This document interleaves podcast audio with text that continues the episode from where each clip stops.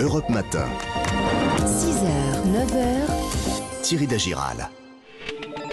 Destination vacances avec Vanessa Zah et Marion Sauveur. Bonjour à vous. Bonjour à tous. Alors ce matin, on va prendre la direction Vanessa de la Seine-Maritime pour une balade iodée. On y est là. Ah bah, on y est. J'adore. Si vous n'avez pas remarqué le tic de Thierry Dagiral, on y est. À chaque fois, on est immergé. Mais oui. Bah on y oui, est. ouais, on est sur la côte d'Albâtre même. on est du côté de Fécamp et ça, c'est une bonne occasion pour pousser les portes du musée des pêcheries. Pédagogique, moderne, pas poussiéreux du tout. hein. On n'est pas dans, euh, vous voyez, l'écomusée. Ce lieu, il est même incroyable parce que quand vous montez sur le toit du musée, eh ben, vous avez à 360 degrés la mer, les falaises, la vallée de Fécamp. C'est un belvédère en Ouais. fait. Oh là, attention aux mouettes. hein. Et vous êtes dans un lieu surtout chargé d'histoire. Euh, on est dans une ancienne sécherie de morues des années 50. Et le plus, c'est que ce musée, il vous embarque dans l'aventure des, pêcheurs fécampois qui partaient pêcher la morue euh, pendant de longs mois dans les eaux glaciales de Terre-Neuve. On les appelait d'ailleurs les, les bagnards de la mer. Et alors, dans ce musée, il y a de multiples objets euh, qui racontent leur histoire, comme celui dont nous parle Martine Keval, qui est guide patrimoine auprès de la ville. Le travail du poisson se faisait euh, sur le pont du bateau.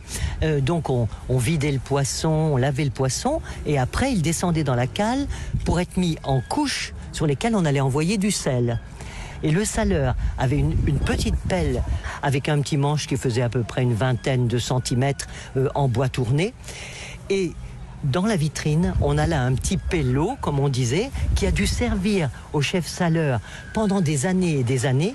Et là, il y a un creux dans le manche qui montre que son geste a été toujours le même et qu'il a déformé en quelque sorte le manche. Ah. Et on, sent le travail Bien derrière. sûr, bien sûr. hein. Bonne idée de sortie donc euh, en famille avec avec les, les enfants, ce musée des pêcheries. On va où après? Dans le quartier de la Boucane, là où on fumait le poisson jusqu'en 96. Mmh. Euh, les guides de l'Office du tourisme vous proposent justement des visites du patrimoine assez complètes.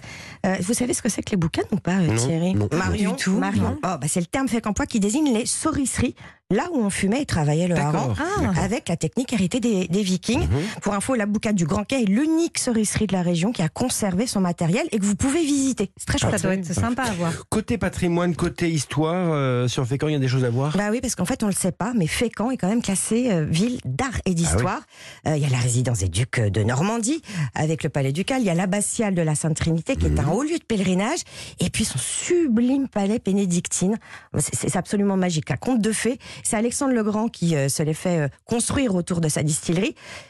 La distillerie de la célèbre liqueur bénédictine. Ah oui, les d'accord. 27 plantes, Ah, les ça- petites. Ça Voilà. parle à Marion tout de Une suite. distillerie toujours en activité. Il est même possible de faire un atelier cocktail. Bon, côté, côté balade, qu'est-ce qu'on a, qu'est-ce qu'on a à faire dans les Allez, alentours? Très loin, le petit village de pêcheurs d'Iport. Beaucoup de cachets, les nichés dans une valeuse. Il reste encore quelques cabestans d'ailleurs et des barques de, de couleurs. Et là, vous avez un guide naturaliste passionnant, vivant, tip top. Hein. Il s'appelle Ouais. Cyriac. Euh, lui, il a fondé en fait une, une association qui s'appelle Natura et qui propose des sorties pédagogiques très poussées, mais aussi accessibles aux enfants. Donc euh, sur la faune, la flore, les écosystèmes et même sur l'estran. Et cet estran, c'est un des plus riches de France. Le nombre d'espèces d'algues est supérieur à 70 espèces différentes. Et pour euh, les animaux, euh, du ver marin jusqu'au homard, euh, en passant par les gobies, les blennies et autres espèces qui peuplent cette zone de- qui se trouve entre la vague la plus haute sur la plage et la vague la plus basse dans les rochers, c'est-à-dire la zone intertidale, hein, la zone de balancement des marées, on a, selon les savants, plus de 450 espèces différentes. Ah oui, il est, Ça donne passionnant. des idées euh, pour Ouais. en cuisiner après. Ah, hein. en plus, exactement. Venez avec votre, votre petit bascoden. Il sait tout sur tout, même sur les oiseaux. Oh Oh Oh Qu'est-ce que c'est? C'est lui qui les imite. C'est très guttural. Mais c'est le goéland Ah, marin. D'accord, d'accord. Allez, un autre. Ouais.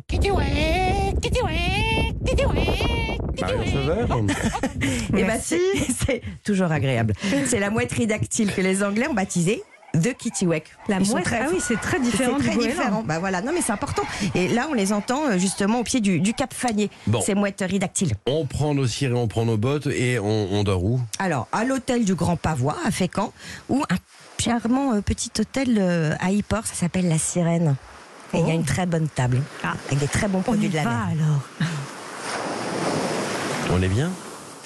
Euh, Marion, à présent avec vous, on va voir comme tous les matins un produit de notre terroir. Et, et ce matin, vous nous proposez un fromage dauphinois. Oui, c'est le Saint-Marcelin, petit, cylindrique, à la croûte légèrement plissée. Mhm. C'est un fromage de vache qui ressemble à s'y méprendre à un fromage de chèvre. Et c'est pas un hasard.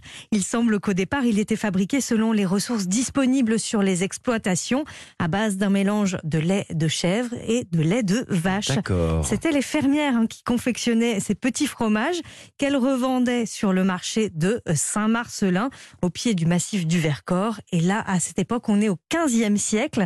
C'est à partir du 19e siècle que la renommée du Saint-Marcelin s'est diffusée au-delà du Dauphiné grâce à ceux qu'on appelait les coquetiers. Les coquetiers ramassaient en fait tous les produits des fermes environnantes pour les vendre sur les marchés des villes voisines et notamment jusqu'à Lyon. Le Saint-Marcelin peut être très coulant ou plus sec en fonction de son affinage.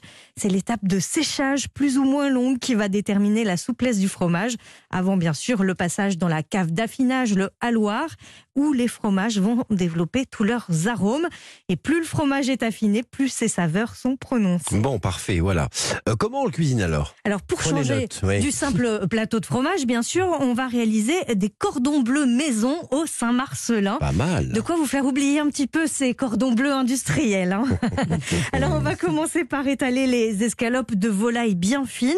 On ajoute par-dessus une demi-tranche de jambon, une fine tranche de Saint-Marcelin. On replie les escalopes en deux avant de tremper chaque escalope dans la farine, ensuite dans l'œuf battu et enfin dans une chapelure, cette fois composée d'un mélange de poudre de noisette, de paprika et de polenta. J'avais envie de changer. Mhm. Et puis on recommence farine, œuf, chapelure et direction la cuisson dans une poêle avec un petit peu de beurre à feu doux, 5 minutes de chaque côté jusqu'à ce que ce soit bien doré. Mmh. Quand vous allez couper votre cordon bleu, le Saint-Marcelin va couler.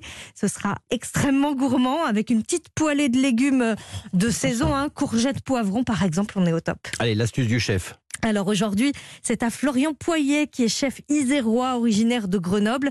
Il cuisine les produits de la région. Forcément donc le Saint-Marcelin. Il nous donne ses conseils pour déguster ce Saint-Marcelin autrement que sur un simple plateau de fromage. Pour amener un Saint-Marcelin un peu plus onctueux, il suffit de le fouetter un petit peu, de le travailler. On le travaille avec un peu de crème liquide, pas trop détendu pour quand même garder quelque chose d'assez nappant. Et en fait, au final, on peut juste le faire fondre comme ça. Et au lieu de le manger froid, ben, on pourrait le manger chaud. Avec des petites mouillettes et tremper notre Saint-Marcelin à l'intérieur de ça. Comme si on le mangeait en plateau de fromage, sauf qu'on va avoir quelque chose de très onctueux. Et vous pourriez déguster ça à l'apéritif entre amis. C'est parfait ça. Oui, c'est pas mal, hein un petit apéro Bah comme oui. ça avec le Saint-Marcelin crémeux. Et dans son restaurant La Maison Badine à la Tronche, donc dans l'Isère, Florian Poyer propose en entrée une tartine de légumes confits avec le Saint-Marcelin. C'est très frais. Et en plat, vous pouvez déguster une volaille fermière avec une sauce nappante au Saint-Marcelin. On est là aussi dans la gourmandise, mais Bah c'est oui. tellement bon. Puis derrière, on va faire une grande marche, dites donc. hein. On a le temps peut-être oui. d'une deuxième adresse, allez. Oui, bien sûr. Je vous emmène cette fois en banlieue lyonnaise, à Vénissieux. C'est chez Terrasse et Marmite. Le chef Clément Gilibert propose notamment cet été une salade de tagliatelle de concombre, agrémentée de curry et d'huile d'olive, avec par-dessus un petit essoum- un petit espuma aérien de Saint-Marcelin, qui est réalisé donc avec un fromage bien crémeux fait à cœur et agrémenté d'un petit peu de crème fraîche. Par-dessus quelques petits dés de pommes pour le croquant. Ouais. Et voilà, on est pas mal. Et là, on va faire une deuxième balade, dites Mais donc. oui, mais on est dans, dans la région des balades, c'est sympa. Allez, la recette, toutes les références, bien sûr, de destination vacances sont à retrouver sur europe1.fr. Rendez-vous à 9h moins le quart.